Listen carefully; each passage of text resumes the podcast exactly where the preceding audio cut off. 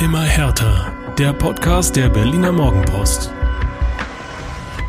Hui, das war knapp. Mit 1 zu 0 und einem Tor in der letzten Minute kämpft sich Hertha BSC beim Pflichtspielstart in die zweite Runde des DFB-Pokals. In Meppen das Ganze, darüber wollen wir natürlich sprechen und damit herzlich willkommen zur neuen Folge des Immer Hertha Podcasts mit meiner Wenigkeit Jörn Lange und am zweiten Mikrofon mit der wundervollen Inga Bödeling. Hallo Inga. Hallöchen. Ach, war das aufregend, oder? Auf jeden Fall. Also, natürlich haben wir das Mappenspiel auf unserer Agenda. Wir müssen auch sprechen über den Siegtorschützen und neuen Pokalhelden. Darunter machen wir es nicht. Dem neuen Pokalhelden Davy Selke. Äh, wir wollen uns unterhalten über die Rückkehr von Vedat Ibisevic und über den vermeintlichen Zugang Marco Richter sowie den mutmaßlichen Abgang von Arne Meyer. Und natürlich schnacken wir auch noch über unsere Erwartungen an die Saison, die ja schon am Sonntag beginnt für Hertha.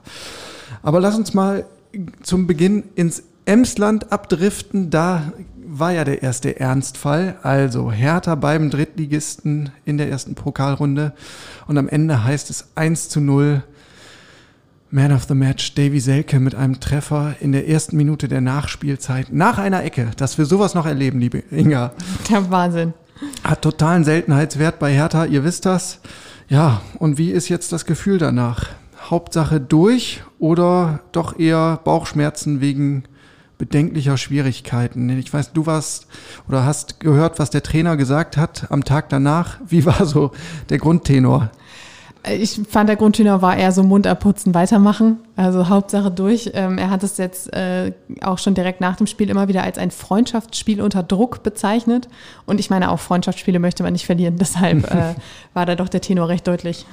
Ja, Tatsächlich war es ja so ein bisschen äh, zweigeteilt, die Partie. In der ersten Halbzeit Hertha klar am Drücker, hat eigentlich alles kontrolliert, hatte auch Torchancen. Ähm, aber eben ja nicht, nicht das Abschlussglück oder vielleicht auch nicht das ganz zwingende Momentum. Also wie so häufig bei Hertha hat so ein bisschen der, der letzte Pass denn wieder gefehlt. Ähm, aber Gefahr gab es da eigentlich kaum. In der zweiten Halbzeit war das dann ein ganz anderes Bild. Da kamen die Mappener sehr engagiert aus der Kabine.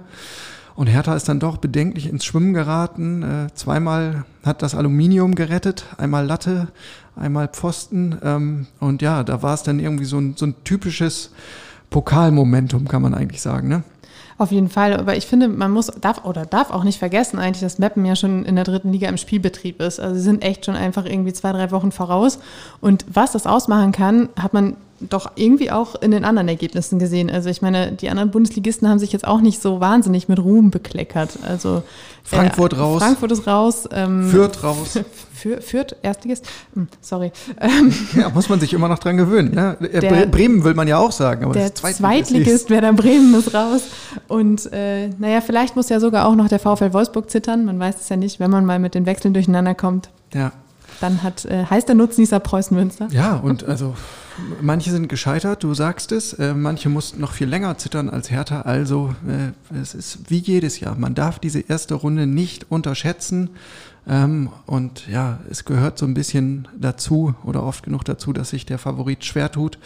Ähm, aber jetzt unterm Strich ist ein Haken dran. Hertha ist in der zweiten Runde und der Traum vom Sehnsuchtsziel Finale im Olympiastadion. Er lebt noch ein bisschen weiter. Ist doch schön. Übrigens, äh, typischer Signature-Move von Paul Dardai, kann man sagen. Ne? Also unter dem gab es noch nie ein Erstrunden aus. Na ähm. ähm, er hat heute auch gesagt, dass es, ähm, äh, also dass er mit vielen Dingen zufrieden war und dass aber halt auch Luft nach oben war. Also du hast es gerade schon gesagt, der letzte Pass fehlte. Er möchte da irgendwie noch mehr Effektivität, mehr Durchschlagskraft haben. Also man, man hatte so den Eindruck, er hat viele Dinge mitgenommen, die ihm schon gefallen haben. Aber es war auch noch was da, woran sich diese Woche durchaus arbeiten lässt. Jawohl. Der Matchwinner war Davy Selke. Ähm, der stand in der Startelf, hat die Sturmspitze gegeben und ja, hat eigentlich das ganze Spiel über gerackert und sich dann am Ende belohnt mit einem schönen Kopfball. Ähm, Wie hoch er da auch einfach gestiegen ist, oder? Ja, er ist ja jetzt auch ein langes Elend, muss man das sagen. Aber äh, man hatte so ein bisschen das Gefühl, gerade Selke, der hat's noch ein bisschen mehr gewollt als, als der Gegner auch, denn, ne? Ja, und es war ja, wie, oder unterstrich dann irgendwie auch das, was ganz am Anfang äh, der Vorbereitung gesagt wurde, Spieler mit Frust sind die Besten. Also ich glaube, er wurde ja dann auch übers Spiel ständig irgendwie noch wieder so ein bisschen gepiesackt aus den Mappener Fanblöcken und so. Ich glaube, so einen darfst du nicht ärgern, weil dann kriegst du es nämlich doppelt zurück. Ja, das waren äh, tatsächlich bemerkenswerte Szenen. Also ja, auch der Torjubel dann ähm, quasi an der Eckfahne, umgeben von Mappener Fans auf der Tribüne. Und äh, es war so, dass Davy Selke sich tatsächlich während des Spiels schon diverse Unflätigkeiten anhören musste. Ähm, von den Emsländern. Naja, und dann ist er halt mit stolz geschwellter Brust da so ein bisschen demonstrativ äh, Richtung Fans marschiert und hat gejubelt und das wurde dann quittiert mit dem einen oder anderen Bierbecherwurf. Ich weiß nicht, ob das sein muss. Also ich weiß sehr sicher, dass die Bierbecherwürfe nicht sein müssen. Da sind wir uns, glaube ich, alle einig. Ähm, ob Selke da auch so hingehen muss. Ah, es sind halt ungewohnte Bilder, ne? Das hatten wir jetzt anderthalb Jahre nicht. Das ist so ein bisschen, äh, dass man sich erstmal wieder dran gewöhnen muss, dass es doch ein bisschen rauer zugehen kann in so einem Fußballstadion. Ja. Aber ähm, ich finde, was man einfach wirklich gesehen hat, war das, was, was sie bei Hertha jetzt auch so vertreten. So dieses, wir wollen eine Mannschaft mit Mentalität haben und nicht nur mit Qualität. Und ich finde, du hast es vorhin gesagt, er hat so viel gerackert, er hat sich so reingehauen, er hat irgendwie alles dafür getan, er wollte es unbedingt und er hat es dann im Endeffekt auch geschafft. Und genau so haben schon andere Mannschaften EM-Titel gewonnen. Ja. Und äh, was äh, ja auch bei ihm einfach noch so ist, das hat äh, Paldada heute Morgen noch rausgestellt, irgendwie, ähm, er stresst den Gegner halt einfach so. Und das ist wirklich das, was, was so eine Abwehr dann ja auch irgendwie zermürbt. Er muss nicht mal die ganze Zeit an den Ball kommen, aber er ist immer da, er ist immer ein Unruheherd. Irgendwann hast du überhaupt keinen Bock mehr, dass er die ganze Zeit um dich rumscharwenzelt. Ja. Und ich glaube, damit ist er dann auch recht viel wert. Ich glaube, das geht auch jedem Hertha-Fan so. Also, wenn Davy Selke bei einem anderen Team spielen würde, man wird ihn hassen. Ja. man wird ihn hassen. Aber wenn er es für die eigenen Farben macht und so, so ein unangenehmer Quergeist ist, dann ist er doch willkommen. Ähm, aber das ist natürlich ein ganz äh, wichtiger und richtiger Punkt, den dürfen wir bei aller sportlichen Dramatik nicht vergessen. Endlich wieder Fußball vor Zuschauern. Ja, auch für diverse Hertha-Fans im Emsland die erste Auswärtsfahrt seit einer gefühlten Ewigkeit. Ist doch schön, wenn das denn äh, mit so einem Erfolgserlebnis zu Ende geht. Davy Selke nimmt sicherlich noch zusätzliches Selbstvertrauen jetzt mit. Ähm, was gab es sonst noch? Ja, genau, Selbstvertrauen auch deshalb, weil es ein Tor nach einer Ecke war. Und das hat es in der kompletten vergangenen Bundesligaspielzeit nicht gegeben. Ich habe die ähm, Versuche in der Bundesligaspielzeit nicht handschriftlich mitgeführt. Ich glaube, die Kollegen haben es irgendwo gemacht mal. 152 Ecken. Auf dich ist Verlass. 152 Ecken ohne Tor. Und äh, jetzt zeigt das Beispiel in Mappen, es geht doch. Ja, man hat aber auch hart dafür gearbeitet. Zumindest hat äh, Dada das nochmal unterstrichen. Im Trainingslager, ich war ja dabei, hat er wirklich eine Einheit angesetzt, in der Zecke Neuendorf als äh, Eckenverantwortlicher ähm, mal ordentlich da rotiert hat und äh, seine Jungs an die Ecke stellen lassen hat und ein, äh, Einlaufverhalten einstudiert hat und keine Ahnung was. Ich muss zugeben, als Zeugin dieser Einheit habe ich gedacht, okay, die brauchen wir jetzt noch ein bisschen öfter, ja. weil es war jetzt noch nicht so krass von Erfolg gekrönt, aber ähm, gestern sah es gut aus. Also von daher scheint es ja gefruchtet zu haben. Ja, da waren ja auch definitiv höhere Mächte im Spiel in der vergangenen Saison. Also Bruno Labbadia, äh, er hat das Ex-Coach, der gilt ja eigentlich als ausgewiesener Standardfreund und er hat es auch oft genug üben lassen. Ähm, hat alles nichts gebracht, aber ist doch schön, wenn wir da eine positive Entwicklung verzeichnen können. Äh, eine Schwäche, die bei den Ecken geblieben ist, ist bei den gegnerischen Ecken. Da war wieder eine ganz schöne Anfälligkeit äh, zu sehen. Zweimal ist ein Mapner sehr frei zum Kopfball ge gekommen nach einer Mapner Ecke. Ähm, einmal hat, ne, einmal ging der Ball über die Querlatte, einmal musste die Querlatte retten. Also das hätte schiefgehen können. Da ist also in der Defensivarbeit und Zuordnung noch ein bisschen ähm, Feintuning nötig. Ist ja auch schön, dass nicht alles neu und alles anders ist. Man ja, hat noch man kleine ein bisschen was zum Festhalten. Verlässlichkeit. Bisschen Beständigkeit, ja. Sehr gut. Jo, äh, ins Spiel ging es ja mit einer 4-3-3-Aufstellung. Ähm, wenig Überraschungen dabei, muss man sagen. Im Grunde das, was wir auch so nach den Vorbereitungsspielen und nach ähm, den Trainingssessions, die du beobachtet hast, vermutet haben. Eine Überraschung vielleicht, äh, dass Stevan Jovetic gleich von Anfang an durfte. Das hat nicht jeder so erwartet. Ähm, mit Kevin Prince Boateng und Jovetic hast du ja zwei ja, so erfahrene Spieler dabei, wo man weiß, bei denen reicht es tendenziell eher für eine Stunde. Da hätte ich getippt, äh, es geht mit Boateng los und Jovetic kommt dann als Joker. Aber nein, er durfte von Anfang an, hat die linke Offensivseite beackert und das auch nicht schlecht. Also er war auf Anhieb ein Faktor, hat seine spielerische Klasse gezeigt, auch seine Übersicht. Ähm, nur zu einem Törchen oder einer Vorlage hat es nicht ganz gereicht. Ähm, aber insgesamt hat er bei mir einen positiven Eindruck hinterlassen. Suat Serda als weiterer Zugang ja im Hertha Kosmos ähm, natürlich auch gesetzt in der Startelf, hatte, glaube ich, die meisten Offensivaktionen und Abschlüsse, ähm, war da auf jeden Fall ein Faktor. Also dass der Eindruck verfestigt sich, der Junge ist eine Bereicherung für die Offensive. Definitiv. Und ich finde, er hat auch ein unglaublich mannschaftsdienliches Spiel. Also er war nicht auf Einzelaktionen bedacht oder sich irgendwie in den Vordergrund zu spielen. Also jetzt schon die gesamte Vorbereitung. Er ist immer eher darauf bedacht, die Spielidee voranzutreiben, die Offensivaktion voranzutreiben, defensiv mit abzusichern. Also wirklich ein, ein Typ, den, der sich vollkommen der Idee unterordnet und nicht denkt, er muss sich irgendwie in den Mittelpunkt stellen. Finde ich sehr angenehm zuzusehen. Sehr richtig. Dann im Zusammenspiel mit Kevin Prince Boateng, der hat versucht, äh, ja, so ein bisschen aus der Quarterback-Position den Spielaufbau ähm, zu gestalten, hat auch wie gewohnt viel dirigiert, auch das wieder ähm, sehr gut gemacht. Was nach wie vor so ein bisschen fehlt, ähm, ist die Spritzigkeit. Ich weiß auch nicht, ob wir die noch sehen werden. Ähm, also jeder Antritt, ne, bis, bis der Prinz Fahrt aufgenommen hat, braucht es ein paar Schritte. Ähm, aber gut, solange er das mit seiner Erfahrung ausbügeln kann und einfach von vornherein gut positioniert ist, von mir aus.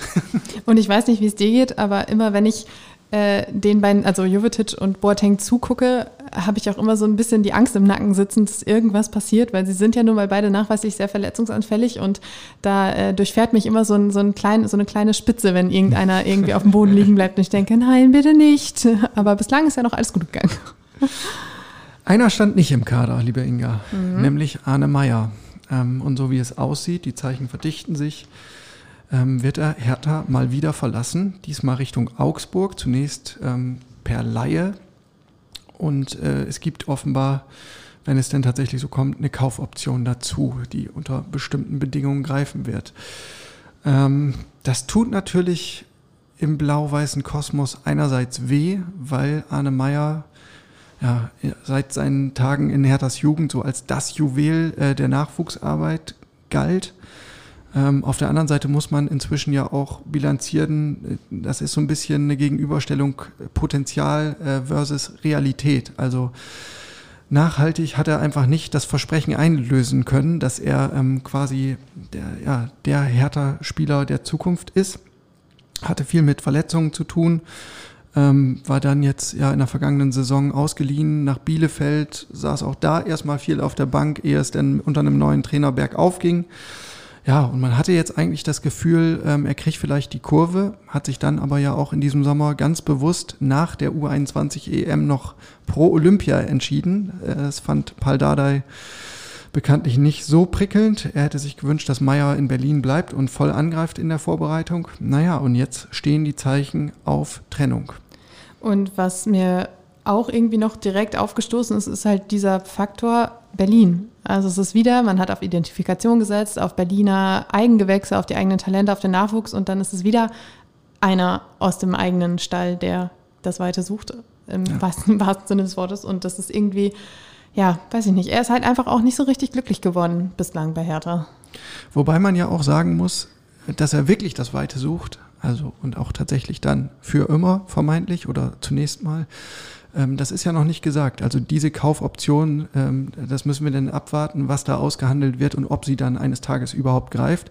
Es ist ja auch immer noch möglich, dass er einfach ein weiteres Lehrjahr quasi in Augsburg absolviert, Spielpraxis sammelt, ähm, Wettkampfhärte gewinnt auch wieder mehr Vertrauen in seinen Körper gewinnt und dann vielleicht nach einem Jahr schon wieder zurückkommt und einen Schritt weiter ist. Das ist nicht ausgeschlossen. Das ist nicht ausgeschlossen, wobei viele Beispiele, wie ich finde, in der Bundesliga auch zeigen, diese, ich möchte jetzt nicht despektierlich klingen, aber diese Wandervögel sind halt dann meistens doch die, die irgendwie weitermachen in diesem Nomaden-Business und nicht unbedingt irgendwann sesshaft werden. Deshalb, äh, ich würde es mir natürlich anders wünschen. Er wäre auf jeden Fall einer, den man da in der Zukunft bei Hertha ähm, ja, tiefer installieren sollte. Aber ähm, ja, man muss es abwarten.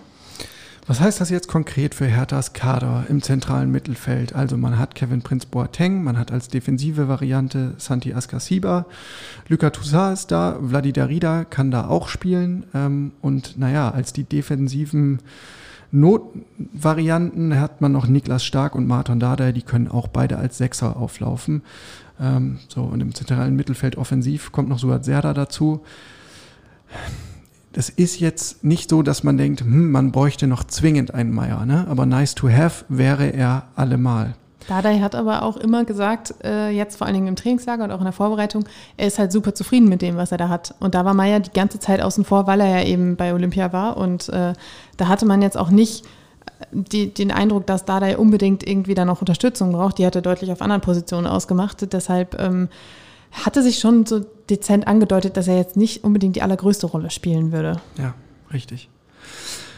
Wenn Meier nach Augsburg geht, dann ist es so, dass Marco Richter aus Augsburg nach Berlin kommt. Marco Richter, 23 Jahre, ein offensiver Mittelfeldspieler, der im Grunde ja in der Range alles spielen kann, auch Stürmer, ähm, aber vor allen Dingen auch die Außenbahnen kann er beackern, ähm, beidseitig, äh, vorwiegend aber auf der rechten Seite. Mit 23 schon relativ erfahren, 97 Bundesligaspiele, bislang 12 Tore, 12 Vorlagen und er war auch im aktuellen deutschen Olympiateam, da dann übrigens an der Seite von Arne Meyer. Mhm. Tja, und dieser Spieler ist Hertha offenbar 8 Millionen Euro Ablöse wert. Nicht so wenig, oder?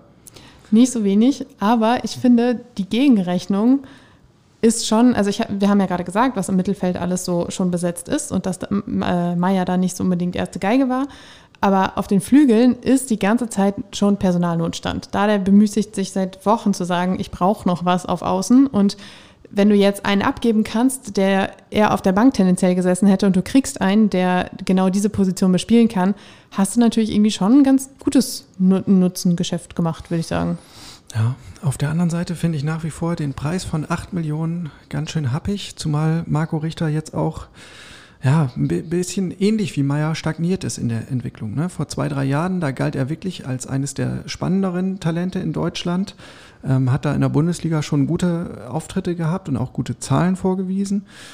Ähm, und in den letzten zwei Jahren ja, ist er da nicht so richtig weitergekommen, muss man festhalten, was aber vielleicht auch der Gesamtsituation in Augsburg geschuldet war. Wollte ich nämlich gerade sagen. Also ich meine, bei einem Verein, bei dem du nicht so krass von Saison zu Saison neu gefördert wirst und gefordert wirst, äh, ist es natürlich auch schwierig, sich jetzt fußballerisch in dem Alter extrem weiterzuentwickeln. Ja.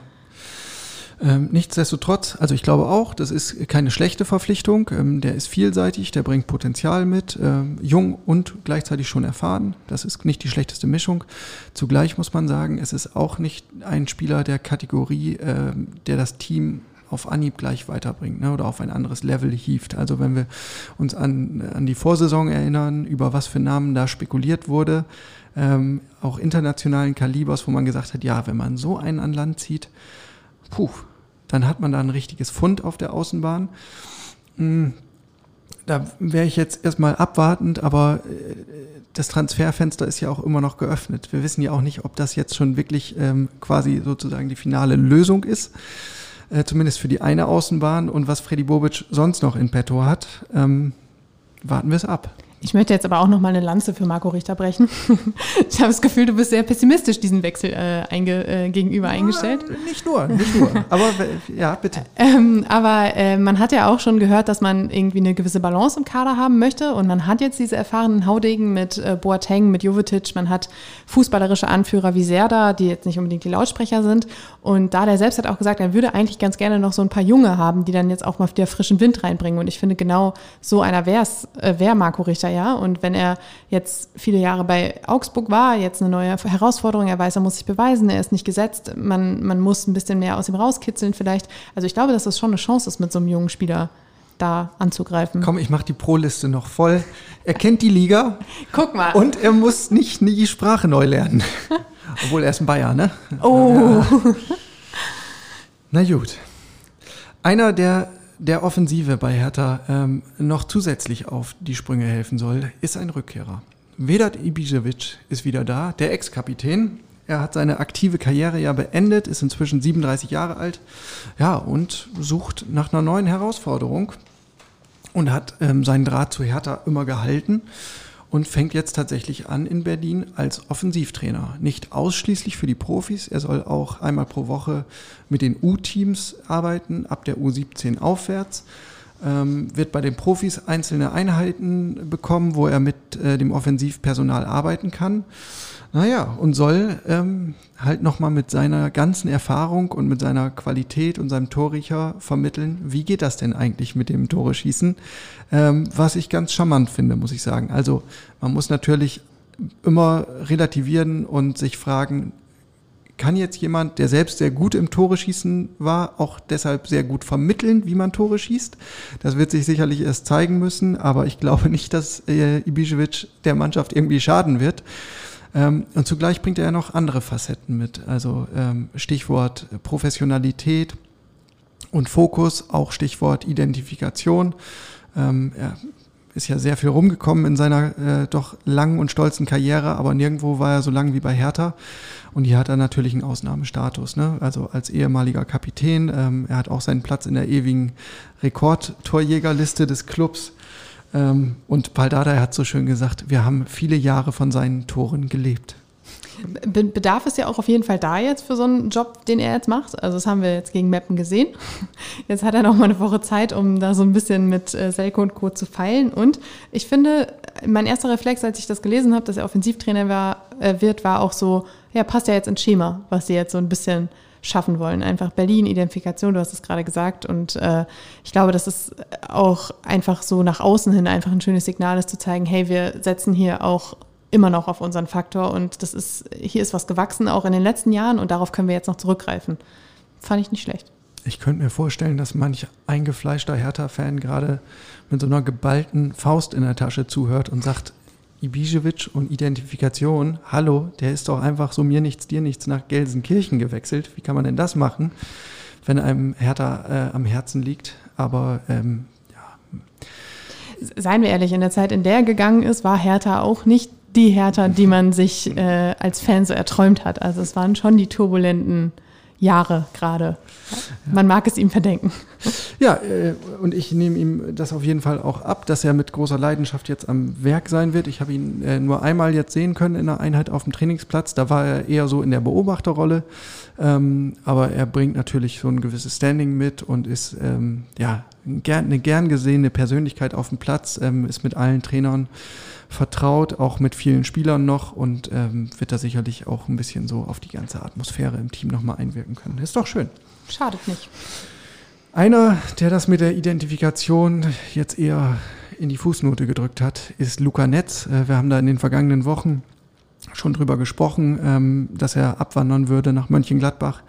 Jetzt ist es fix, also der 18-jährige Linksverteidiger geht an den Niederrhein. Vier Millionen bekommt Hertha dafür und ja, Paul Dardai fand es natürlich schade als einer ähm, der großen Netzförderer.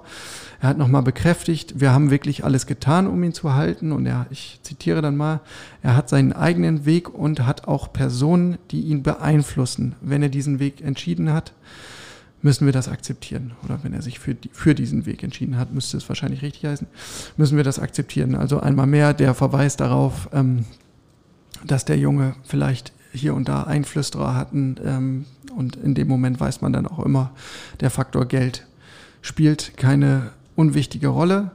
Ähm, mit auf den Weg gegeben hat Dardai noch, er soll bitte Nationalspieler werden, denn das Zeug dazu hat er.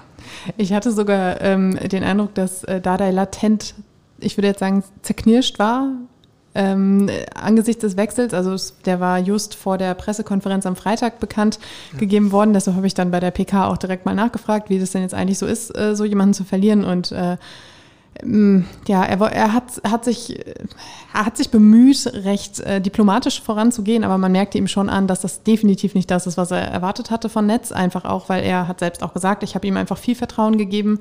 Ich habe ihn mit 17 ins Profigeschäft geschmissen. Ähm, ich habe ihm Spielpraxis gegeben, die hätte er auch weiterhin bekommen. Das war ja dieses ominöse Gerücht, dass er angeblich in Gladbach mehr Spielzeit bekommt als hier. Und ähm, er hätte, hat, er hätte einfach bis zum Schluss gehofft, dass äh, er sich doch für Hertha entscheidet. Aber da hat sich dann auch Anne Friedrich nochmal bemüßigt gefühlt einzugreifen und zu sagen, hey, wir haben wirklich alles getan. Ja. Er wollte nicht. Und äh, ja, wie, wie heißt es so schön, Reisende soll man nicht aufhalten. So ist das dann in diesem Fall. Wenn man es positiv sehen will, ähm, bleibt ein weiteres Gütesiegel für Herthas Akademie, also ein weiterer sehr interessanter Spieler, den man hervorgebracht hat. Vielleicht kann man das einfach noch mitnehmen als positiven Abschluss. Wo steht Hertha eine Woche vor dem Saisonstart, liebe Inga? Ach, es ist schwierig, ne? Also wenn mhm. ich mich zurückerinnere an den Trainerwunschzettel, ähm, den er so im Sommer formuliert hat, naja, da hat er gesagt, spielstarken Achter bräuchten wir eigentlich. Da kann man sagen, okay, Suazerda ist da, einen richtig guten Sechser noch. Das ist Kevin Prinz Boateng vielleicht mit dem äh, Vorbehalt, wenn er denn gesund bleibt und richtig fit wird. Und zwei richtig gute Flügelspieler. Davon ist bislang noch nichts zu sehen. Marco Richter, ja, ist vielleicht im Anflug. Aber ansonsten sind diese Positionen noch offen. Und ja, darüber hinaus muss man eigentlich festhalten, die Startelf ist ganz passabel. Aber was ein bisschen fehlt, ist, äh, ist die Breite, oder? Das, das hat er auch selbst, also der Trainer auch selbst eingesehen. Er hat ähm, mehrfach jetzt schon betont, wenn alle fit sind, haben wir eine richtig gute Mannschaft. Aber sobald irgendwas passiert, stehen wir echt ein bisschen blank da. Und ähm, deshalb hat er also auch immer wieder darauf hingewiesen, bis zum 31.08., bis das Transferfenster schließt, muss noch was passieren, anders geht's nicht. Ja. Ja, man hat es in Mappen gesehen. Also äh, als deine Offensiv-Joker sind dann momentan eben Jeff Dilrosun, von dem du nie weißt, was du bekommst. Ja, es kann äh, ein grandioses Solo mit einem Tor oder einer Vorlage sein oder äh, alternativ dann viele erfolglose Dribblings. Ähm, und als zweiten Joker gab es dann noch DJ, Dennis Jastremski. Jetzt auch nicht so derjenige, von dem man weiß, wenn der kommt, der gibt nochmal eine ganz neue Gefahr. Ähm, und ja, vorne im Sturm zu Davy Selke hast du momentan nicht wirklich eine Alternative. Chris Piontek wird noch Zeit brauchen nach seiner Verletzung. Matthäus Kunja, oh, frisch gebackener Olympiasieger, muss man ja sagen. Mit Tor im Finale. Das wird man gern gesehen haben bei Hertha. Und frisch wieder zurück in Berlin, wie wir ja. heute gehört haben. Ja, äh, wie es mit dem weitergeht, ist auch unklar. Naja, und äh, theoretisch hättest du denn noch Stevan Jovetic als offensiven Mann, aber ich habe den Eindruck, Pal Dardai ist äh, da eher Richtung Startelf orientiert und das ist es dann. Und wie du angekündigt hast, äh, oder nicht angekündigt, erwähnt hast, pardon, Jovetic und Boateng immer unter Vorbehalt, denn sie müssen halt gesund bleiben. So ist es. Also für Freddy Bobic noch ein bisschen was zu tun. Ähm, dann lass uns doch mal drauf schauen, was Hertha generell für eine Saison bevorsteht. Also in Westend selbst ist ja die Sprachregelung quasi, wir haben den einen großen Fokus, nämlich Stabilität und Kontinuität, bloß nicht noch eine Chaos-Saison. Ja, also das ist quasi die Vorgabe. Äh, das heißt aber ja auch nicht, also trotzdem man sagt, Kontinuität ist uns wichtig, äh, trotzdem heißt es nicht, dass es ein weiter so ist. Im Gegenteil, es ist eigentlich schon ein Neustart, muss man sagen. Es ist die erste Saison äh, von Manager Freddy Bobic, es ist die erste volle Saison von Hauptgeschäftsführer Carsten Schmidt und die erste Saison jetzt wieder äh, die Paldadei mit einer echten Vorbereitung beginnt, wobei er das vielleicht hier und da ein bisschen abschwächen würde. Nee, also ich hätte dieses Wörtchen Neustart bei dir jetzt auch ganz dick und fett mit Textmarker markiert, weil es ja. ist wirklich einfach so. Und Paul selbst hat auch schon gesagt, ja, ich habe äh, jetzt endlich mal Zeit gehabt, mit den Jungs zu arbeiten. Die Zeit hatte er im Januar, als er übernommen hat, nicht. Da musste alles ganz schnell gehen und auch alles plötzlich ganz sehr erfolgreich sein, damit äh, er diese Saison auch wieder Bundesliga spielt. Und ähm, er hat selbst jetzt auch gesagt, dass er durchaus merkt, dass das jetzt auch einfach fruchtet, was er macht mit den Jungs. Er hatte die Ruhe, er hatte die Zeit. Ich finde, das ist auch irgendwie das Wichtige jetzt, dass man das alles mit einer gehörigen Portion Ruhe und Ordnung betrachtet und einfach mal wieder ein bisschen runterfährt nach den zwei doch sehr turbulenten Jahren. Und ähm, er hatte eine Spielidee, die hat er vermittelt, davon sind Ansätze zu sehen. Und von daher, äh, finde ich, merkt man schon, dass, dass da jetzt so ein, so ein leichter Neustarthauch durch Westend weht. Ja, und die ganz großen Ziele und Ambitionen sind erstmal weggefegt. Freddy Bobic hat das ja nochmal sehr klar formuliert und gesagt, vergesst erstmal Europa. Uns geht es erstmal darum, die Stadt wieder zu erobern, ja, dass man also da ähm, wirklich ganz klar wieder in der Hierarchie ähm, nach oben rückt im Vergleich mit dem Stadtrivalen. Ähm, die Mentalität soll ein großer Trumpf werden. Ja, da hast du die Beispiele eben äh, von Eintracht Frankfurt unter Bobic, ähm, wo das immer gefruchtet hat und auch von der äh, zurückliegenden Europameisterschaft. Ähm, Hertha einfach als Kämpfertruppe, die fightet, die das Herz auf dem Rasen lässt, wie man so schön sagt, und Gras frisst. Könnte ich mit leben. Ja, wenn man diese Leidenschaft und diese Hingabe wirklich in jedem Spiel sieht, ähm, dann finde ich, ist schon viel, viel gewonnen. Ähm, und dann ist es für mich auch wirklich gar nicht so wichtig, ob wir da spielerische Glanzlichter sehen. Aber man will halt sehen als Beobachter, dass diese Truppe, die da auf dem Platz steht, ähm, wirklich alles raushaut. Ne? Alles raushaut und ich würde halt einfach wirklich gerne eine Verbesserung zur ver äh, äh vergangenen Saison sehen. Einfach ähm, mehr Offensive, mehr Wagen, auch ein bisschen mehr einfach Aktion als Reaktion. Das war halt in der vergangenen Saison einfach immer so dieses, wir reagieren nur auf das, was der Gegner uns jetzt bietet, aber einfach mehr Eigeninitiative zeigen, mehr, ja. mehr Härter auf den Platz bringen. Das wird sicherlich so kommen, gerade zu Beginn. Ähm, du hast uns das ja in der Vorwoche sehr schön erläutert, was Paul Dada so einstudiert hat oder einstudieren hat lassen. Oh, komplizierter Satz. äh, Im Trainingslager mit einem offensiveren Pressing. Ja, und es geht jetzt eben nicht mehr nur um Schadensbegrenzung und Klassenerhalt, sondern jetzt hast du im Grunde das weiße Blatt vor dir liegen und kannst halt agieren und kannst auch ein bisschen mutig sein. Ähm, wie es dann perspektivisch sein wird, das bleibt abzuwarten. Ne? In dem Moment, in dem du schlecht aus den Blöcken kommst in der Liga, äh, in, entsteht ja auch sehr schnell, wieder schneller als wir uns allen lieb ist, eine Drucksituation und dann wird es halt doch wieder in erster Linie um Schadensbegrenzung gehen. Aber das ist ja auch etwas, was die Erfahrung unter Paldadei und mit Paldadei gelehrt hat. Eigentlich ist Hertha mit ihm nie in Abstiegsnöte gekommen und ich kann mir das auch wirklich nicht vorstellen, dass das äh, in der kommenden Saison passieren wird. Ähm, auch angesichts der ganzen Liga-Konstellationen. Also du hast ja Aufsteiger ähm, wie Bochum oder wie Fürth, ähm, wo wirklich niemand damit rechnet, dass die ähm, irgendwie ins Mittelfeld springen, sondern die werden kämpfen müssen um den Ligaverbleib. Auch Bielefeld ist wieder so ein Kandidat, wo man sagt, die gehen mutmaßlich runter. Ähm, und bei Hertha hast du halt in vorderster Front den Dardai-Faktor. Der stand immer für Stabilität und ähm, ja, für, für ein ruhiges Fahrwasser. Und Stichwort Stabilität, ich finde, das gesamte Konstrukt wird, wirkt jetzt schon gefestigter, als es die gesamte, das gesamte letzte Jahr eigentlich war. Also man hat das Gefühl, es bildet sich eine Mannschaft heraus mit, mit Führungsspielern, die auch in der Kabine vorangehen, die da so ein bisschen den, den, das Zepter übernehmen. Du hast genau, also eigentlich genau die Spieler, die wir im vergangenen Jahr vergeblich gesucht haben. Und du hast gleichzeitig aber wirklich so diese, diese Einheit, dieses, dieser Faktor Spaß ist wieder da. Also man hat schon ein bisschen, finde ich, das Gefühl, dass sich da was entwickelt. So, liebe Inga, ehe wir uns nach diesem furiosen 1 zu 0 in Mappen in Rausch reden und schon Richtung Europapokal galoppieren. Also, wir haben jetzt abgeklopft, Abstiegsangst haben wir nie wirklich. Was geht denn in die andere Richtung? Ja, du sagst es gerade, wir sollten nicht zu weit nach oben galoppieren, weil ich glaube, das würde dann auch den ganzen äh, Aufbauarbeiten und Neustartambitionen nicht ganz gerecht werden. Aber äh, wenn ich mich festlegen müsste auf einen Tabellenplatz, wäre es die neun. Oh, okay, ja, da sind wir, da sind wir nicht weit auseinander. Also ich würde auch so sagen, die Range 8 bis 11 irgendwie, das äh, ist der Korridor, in dem Hertha landet in der kommenden Saison.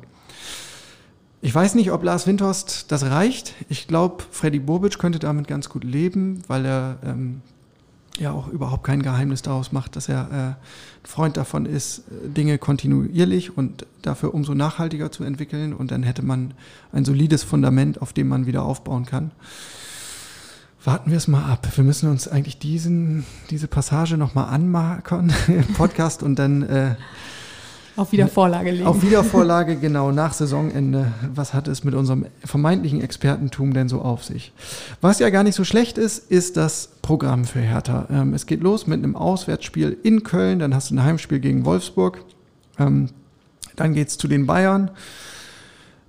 Du spielst in Bochum, du spielst zu Hause gegen Fürth, auswärts in Leipzig und zu Hause gegen Freiburg. Und äh, in dieser ganzen Range liegt schon eine Länderspielpause und ich glaube, nach diesem Block, wenn ich es richtig gesehen habe, ist dann die nächste Länderspielpause. So, das sind 1, 2, 3, 4, 5, 6, 7 Spiele, nach denen man schon mal ein ganzes Stück schlauer ist. Ähm, es sind natürlich Hammeraufgaben dabei, wie die Bayern und Leipzig, beides auswärts.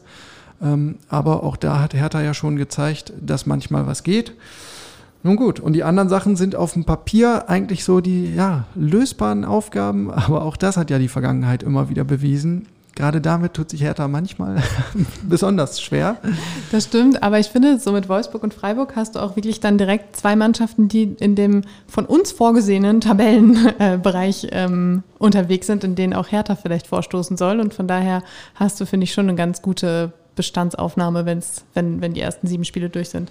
Ja, ich denke auch. Du hast auf jeden Fall auch immer wieder ähm, so kleine Inselchancen, ja, wo du weißt, da können wir jetzt wieder mal punkten oder sogar einen Sieg einfahren, also dass du nicht in so eine negative, negative Dynamik kommst. Ähm, und das ist ja ganz wichtig, damit du relativ lange auf der äh, Welle surfen kannst, wie der Ex-Kollege Bremer immer gesagt hat. Tja, und sonst so, liebe Inga, Rüne Jahrstein müssen wir noch mal kurz drüber schnacken. Ähm, das hatten wir in der Vorwoche schon. Er steigt wieder ins Training ein, aber er wird noch eine ganze Zeit brauchen und bei Hertha will man nicht wirklich so lange warten, bis er wieder bei 100 Prozent ist. Nee, man macht sich wohl dann doch so langsam, aber sicher ein bisschen auf die Suche nach einer potenziellen neuen Nummer zwei oder anderen Nummer zwei, sagen wir es so. Man hat Jahrstein natürlich nicht komplett abgeschrieben, aber Paldada hat mehrfach gewarnt, wir müssen ihm Zeit geben, wir müssen unglaublich vorsichtig sein, weil man weiß nicht, was die Corona-Infektion und die anschließende Herzmuskelentzündung für Langzeitfolgen haben und äh, das wäre natürlich auch fatal, wenn man da jetzt irgendwie auf Biegen und Brechen zu schnell ähm, wieder mit dem Leistungssport beginnt. Und äh, deshalb könnte es gut sein, dass nicht nur auf den Flügeln und Co. nochmal ähm, nachgelegt wird, sondern dass Bobic auch noch nach einem neuen Keeper fahndet. Ich weiß ja nicht, wie Nils Körber das so findet, als aktuelle Nummer zwei. Ja, äh, das war auch eine Ankündigung. Der ein oder andere von den Nachwuchskeepern könnte eventuell auch noch ausgeliehen werden. Also äh, ich, glaub, ich glaube, dass da gerade im Tor noch ein bisschen rotiert werden könnte. Nun gut. Was natürlich keine Gefahr für Alexander Schwolo ist. Um Gottes Willen, Gott bewahre. Wir wollen hier doch Kontinuität, oder? Genau. So, was gab es noch? Ah, Lars Windhorst hat sich zu Wort gemeldet. Also zum einen via Twitter hat er mitgefiebert, schon vor Anpfiff in Mappen, ja, hat er gesagt, erstes Pflichtspiel der Saison und ich bin voll dabei und drückt die Daumen. Zum anderen hat er der Nachrichtenagentur Reuters ein relativ großes Interview gegeben. Da ging es natürlich nicht nur um Hertha, sondern auch um die vielen Business-Themen, äh, die ihn gerade umwehen, ähm, aber es ging auch um Hertha. Und da hat er betont, ich zitiere, ich bin echt, ich bin ehrlich, ich glaube an den Club und äh, er werde seine Investition zum Erfolg führen, davon ist er ganz äh, überzeugt. Und dann schließt er diese Passage mit, ich bin langfristig dabei, wir werden eine Weltmarke sein. So viel zum Thema Ruhe und Stabilität. ja, und Bescheidenheit vor allen Dingen und äh, erstmal die Stadt. Aber gut, wir wollen das auch nicht überbewerten. Er hat ja betont, äh, es geht hier um eine langfristige Entwicklung und ganz am Ende irgendwo steht dann vielleicht der große Kuh. Aber ähm, ein bisschen drollig finde ich es halt schon immer. Ja, wir hatten dieses Thema so häufig irgendwie welche Signale sendet man und äh, wie, kann man Unruhe schüren und wie vielleicht eher Ruhe herbeiführen. Ähm, das ist jetzt irgendwie gar nicht so groß durch die, die Medien gegangen, aber äh, wir sind uns natürlich nicht zu schade, das nochmal rauszugraben. Ich würde unter deiner Lieblingskategorie und sonst so gerne noch den Namen Kunja nochmal reinwerfen. Oh ja, bitte. Du hast äh, vorhin gesagt, äh, Goldmedaillengewinner ganz frisch aus Tokio zurück, ist auch jetzt in Berlin wieder angekommen und äh, Pardade hat gesagt, er würde sich natürlich wünschen, wenn das auch so bleibt, dass er in Berlin ist. Und ähm, man hat natürlich gehört, dass schon einige Vereine angeklopft haben. Du hast gerade selbst gesagt, er hat im Finale äh, das 1 zu 0 geschossen, damit natürlich auch noch eine Menge Werbung in eigener Sache gemacht. Und äh, somit ähm, kocht die Gerüchteküche natürlich fast über. Und es gab irgendwie in den sozialen Medien ein äh, Gerücht, was Sky auch verbreitet hat, ähm, ein Verein sehr interessiert. Matthäus Kunja hat reagiert und ein äh, Emoji drunter gesetzt, äh, der, der, die Hand vor den Kopf schlägt. Also er war offensichtlich nicht so äh, erbaut von diesem Gerücht, aber ähm, ich glaube, dass uns das vielleicht auch noch ein bisschen beschäftigen könnte, bis da Klarheit ist. Aber Stand jetzt ist er in Berlin. Hey, am 31. August sind wir schlauer. Gut, ganz so lange müsst ihr nicht warten auf die nächste Podcast-Folge. Wir melden uns wieder in der nächsten Woche am Montag. Das ist dann der 16. August. Bis dahin, euch eine schöne Woche, einen schönen Bundesliga-Start. Sonntag 17.30 Uhr, Hertha BSC zu Gast in Köln. Puh, drückt die Däumchen, bleibt gesund und munter und bleibt uns gewogen. Bis dann. Ciao.